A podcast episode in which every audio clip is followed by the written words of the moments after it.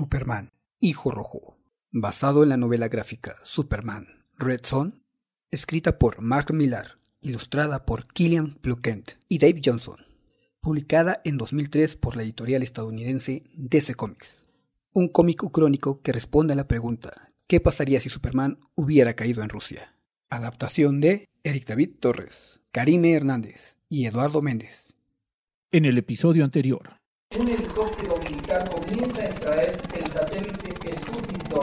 La información que ha dejado el superhombre ahí es esencial. No me digas que hay otra emergencia, Superman. En una planta química acaba de fallar algo. Debe 10 o 15 minutos. De acuerdo, pero no más. Tiene la capacidad de concentración de un niño de dos años. ¿Cómo ha podido traer a un extraterrestre desde Ucrania? Hace que Rusia se vea tan indestructible como él mismo. ¿Qué me está diciendo? ¿Que todo acaba aquí? ¿Que ya no podré ascender más? Te digo que vigiles esa lengua, muchacho. ¿Qué sucede, Superman? Pareces triste. Es toda esta tontería del día de Superman. Los desfiles y las fiestas no me van. Sé lo que sientes. Y sé lo que llegan a aburrir estas cosas. Espero que hoy no te hayas aburrido mucho. Me la estoy pasando de maravilla. Episodio 4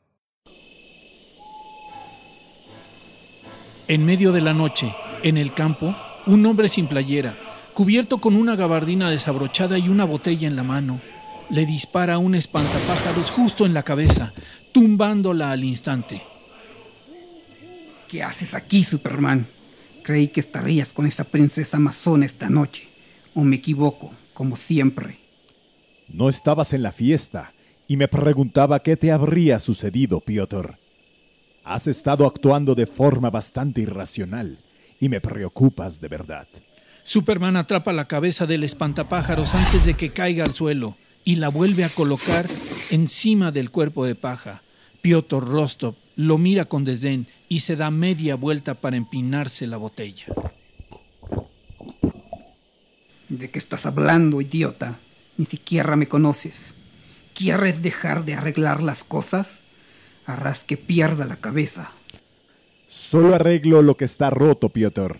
Por favor, siéntate y hablemos de lo que te ha hecho que estés tan preocupado. Superman se acerca a Piotr y lo toma por un hombro. A la par, el jefe de la policía sigue tomando tragos de la botella. ¿Quieres decir aparte del desconocido que se mete en mis asuntos? Créeme, Superman, tú eres la última persona con la que quiero hablar de mis problemas. Superman retira su mano y se coloca al lado de Piotr. No te caigo bien, ¿verdad, Piotr? ¡Qué descubrimiento! No, tampoco me gusta que trates de caerle bien a todos, camarada. ¿Quién te crees que eres? Volando por allí llevando nuestra bandera. ¿Cómo te pueden llamar un símbolo de todo lo que creemos cuando ni siquiera eres de este planeta? Piotr se aleja unos pasos de Superman y vuelve a dispararle al espantapájaros. Eres lo opuesto a la doctrina marxista, Superman. La prueba viviente de que todos los hombres no somos iguales. Esta vez la cabeza del hombre de paja sí se desploma al suelo y Piotr voltea para ver de frente a Superman, que se encuentra al lado de un árbol casi sin hojas. No te invitó a la fiesta, ¿verdad? No. ¿Sabes por qué? Porque todo lo que quiere ahora el camarada Stalin es enseñar a su indestructible hombre de acero. Amigo, y el resto de nosotros se puede ir a la chingada. No importa lo rápidos, fuertes o buenos disparando que seamos, desde que apareció el magnífico superhombre que rescata gatos de los árboles. ¿Por qué tener a Piotr Rostov de guardaespaldas? Cuando te vigila un extraterrestre que puede atrapar las balas desde que estaba en pañales. Piotr no deja de beber de la botella de vodka y ahora gracias a un destello del cuarto de luna en el cielo se puede ver. De hecho, no noté los poderes hasta unas semanas después de cumplir 12 años, Capitán Rostov. Superman se acerca a Piotr con aspecto triste. Lo primero que se desarrolló fue el superoído. Creía que escuchaba voces en la cabeza, hasta que me di cuenta que eran los niños de la siguiente granja. Hasta ese momento fui un niño normal, con las rodillas heridas, una tos persistente y enamorado de una vecina pelirroja. como todos. Superman camina y recoge la cabeza del espantapájaros. Seguidamente la vuelve a colocar en su lugar para regresar al lado de Rostov. Si hubiese tenido los poderes, hubiese abandonado la granja hace años. Pero no lo hice. ¿Sabes por qué?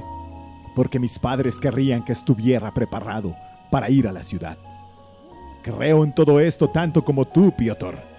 Esto no es una competición. Eso es fácil decir cuando puedes volar por los cielos, Superman. No es tan fácil cuando hay que trabajar en las cloacas como el resto de nosotros. El capitán voltea y vuelve a dispararle al espantapájaros, que vuelve a perder la cabeza. ¿Oíste hablar de la purga de la semana pasada? Dos disidentes que imprimían folletos anti-Superman. O algo así. Ya olvidé los detalles. Solo recuerdo a ese chico. Piotr recuerda cómo entró a una casa violentamente. Ver a una familia de tres integrantes, un niño ocultándose detrás de su madre y dispararles a sangre fría, cayendo al instante el padre y la madre, mientras ella derrama una olla con comida que tenía en sus manos sobre el niño, quien se muestra horrorizado. ¿Qué mirras, niño? ¿No sabes que va en contra de la ley mirar fijamente al jefe de la policía? Las balas también pueden matar a los niños pequeños. Un policía que acompañaba al capitán le entrega unas hojas con propaganda anti-Superman. Al mismo tiempo el niño se acerca a su mamá, tendida en el piso, manchada de sangre y un charco de la misma debajo de ella. Llora silenciosamente, sin poder gritar. Gira su rostro y mira fijamente a Piotr Rostov. Al sentir la mirada del niño, Piotr le avienta las hojas a la cara. Vamos, fuera de mi vista. Tus padres han muerto. El niño logra cubrirse un poco con las manos. Toma una hoja y lentamente se pone de pie, dándole la espalda al jefe de la policía. Aprieta la hoja con su mano y comienza a caminar hacia la puerta muy despacio. No camines, corre. Piotr levanta su arma y le dispara al niño en el hombro derecho. Casi lo derriba. El pequeño ahoga un grito y se toma del hombro fuertemente y sigue caminando, tirando un chorro de sangre por su paso. El capitán regresa de su recuerdo con lágrimas en los ojos. El niño no tenía más de nueve años, pero su mirada habría detenido un reloj. No eran los ojos de un niño, parecían llenos de paciencia. Nunca olvidaré cómo me miró. Alguien dijo que se había tirado al río Moscova.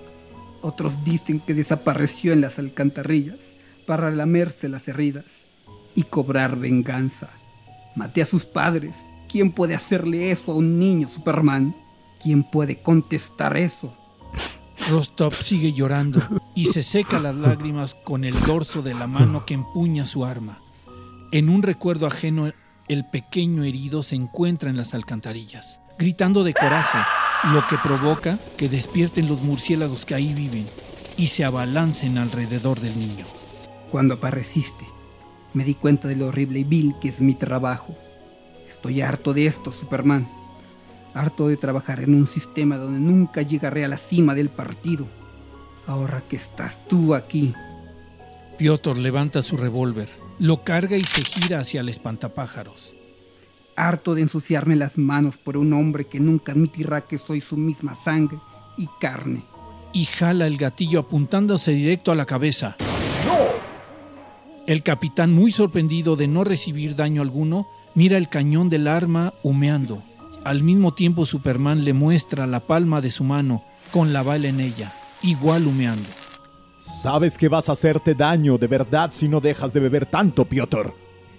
Rostov encabronado le avienta la pistola a Superman y se rebota en su pecho. ¡Chinga! Ahora todos sabrán que eres maravilloso.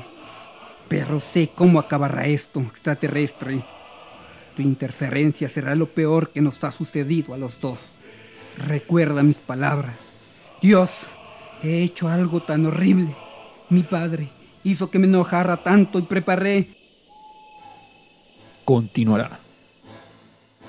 Créditos de los personajes. Narrador. Tenoch Aguilar. Superman. Alexander Delarge. Piotr Rostov. Eric David Torres. Participación especial. Haldum. Postproducción. Elena Mejía. Eric David Torres.